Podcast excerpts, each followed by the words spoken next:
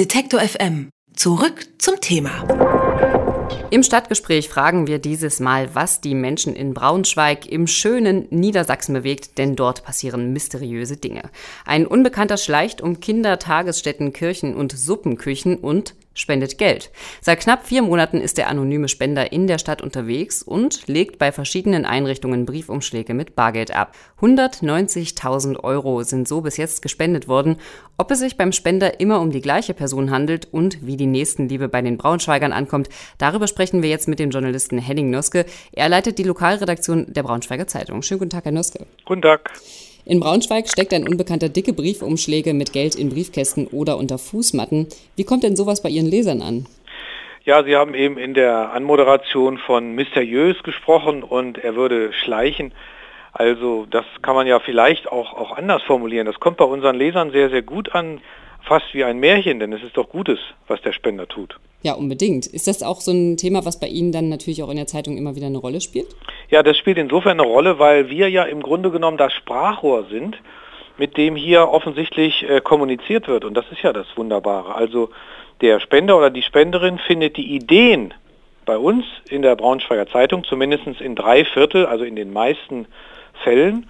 Und es gibt also noch ein Phänomen, dass also Menschen, die so viel Geld geschenkt bekommen, die möchten sich bedanken. Die haben sogar ein Problem damit, wenn sie sich nicht bedanken können beim Spender. Und sie tun das über unsere Zeitung und sie sind uns auch dafür sehr dankbar, sodass wir im Prinzip die Funktion erfüllen, letztlich die Kommunikation da in der Mitte herzustellen und gleichzeitig auch, naja, fast täglich über gute und nachahmenswerte Geschichten berichten. Erkennen Sie denn äh, Vorlieben oder Muster in der Auswahl des Spenders?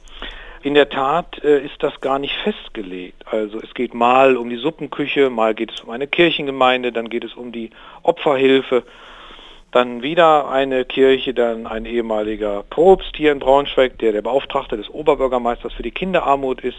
Sie sehen also eine große Bandbreite. Das einzige verbindende Element sind, dass es sich in den meisten Fällen um Artikel in unserer Zeitung handelt, die offensichtlich dort äh, zum Muster genommen wurden. Da kriegen Sie bestimmt in letzter Zeit auch öfter mal Anfragen äh, von hilfsbedürftigen Einrichtungen, mal was über Sie zu schreiben, oder? Ja, also sagen wir mal so, die äh, äh Organisationen, die wir hier kennen, die machen das nicht. Aber tatsächlich hat das zugenommen in den letzten Wochen, auch durch die viele Berichterstattung, auch weit über Braunschweig hinaus, mittlerweile ja sogar international. Und äh, dann kriegen wir tatsächlich jetzt was Neues, das kennen wir nicht, äh, kriegen wir Anfragen. Wenn ihr über uns schreibt, wir bitten euch darum, können wir erhoffen, dass wir eine Spende bekommen.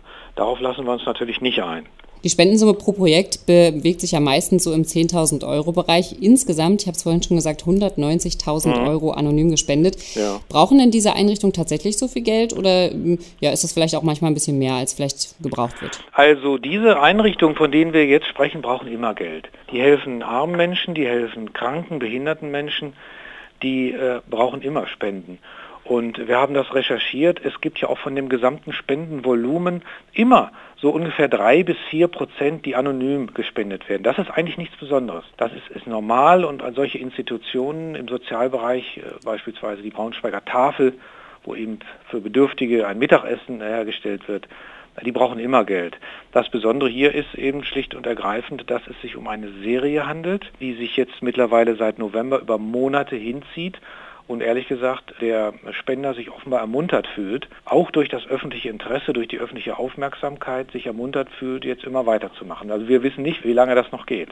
Haben Sie das Gefühl, dass es immer der gleiche Spender ist oder könnte es auch sein, dass es durch das Medienecho vielleicht sowas wie ein, ja, ich sag mal, Trittbrettspender gibt? Trittbrettspender, ja. Mhm. Also wir glauben, also dass das Strickmuster Briefkuvert, weißes Briefkuvert, 10.000 Euro in 500 Euro Scheinen, zum Teil ja über eine riskante Methode verteilt, also in Briefkästen, das geht ja noch, aber auch unter, unter der Fußmatte oder hinter den Gebetbüchern.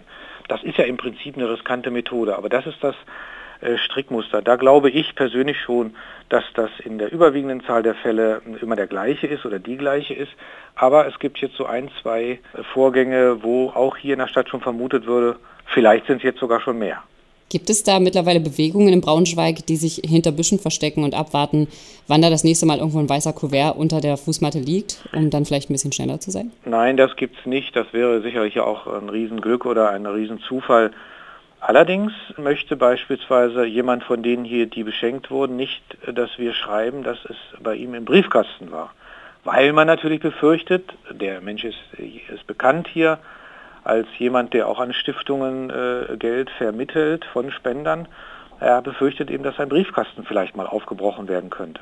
Versuchen Sie denn, den anonymen Geldspender ausfindig zu machen oder ist es irgendwie auch das Reizvolle daran, dass man es eben nicht weiß? Nein, wir versuchen ihn nicht ausfindig zu machen. Äh, wir respektieren die Anonymität, die ist ja hier ganz klar gewählt. Es gäbe ja Methoden des investigativen Journalismus, das zu versuchen. Man könnte ja zum Beispiel fragen, wo, bei welchen Banken sind denn immer in diesen großen Mengen 500-Euro-Scheine abgehoben worden. Selbst wenn man das rauskriegen könnte oder würde, das machen wir nicht, weil wir, und das ist die klare Entscheidung, die haben wir auch in der Redaktion getroffen, es ist ja eine gute, eine positive Geschichte. Von der Polizei kommt die Mitteilung, es gibt keinerlei Hinweise, dass es sich in irgendeiner Weise um negatives Geld handelt. Es handelt sich rein rechtlich um Schenkungen, man darf das annehmen. Also hier ist alles im grünen Bereich. Es wird gewünscht, die Anonymität, das akzeptieren wir. Also wir recherchieren nicht hinterher und wir bekommen auch Rückmeldungen von unseren Lesern, das finden die in Ordnung. Wir würden Ärger mit unseren Lesern kriegen, wenn wir jetzt hartnäckig hinterher steigen würden. Unsere Rubrik Stadtgespräch hat uns heute nach Braunschweig geführt. Dort verschenkt ein anonymer Wohltäter Geld an verschiedene Einrichtungen und Projekte. Darüber haben wir mit Henning Noske von der Braunschweiger Zeitung gesprochen. Vielen Dank, dass Sie sich Zeit genommen haben für das Gespräch. Ja, ich danke auch. Alle Beiträge, Reportagen und Interviews können Sie jederzeit nachhören im Netz auf detektor.fm.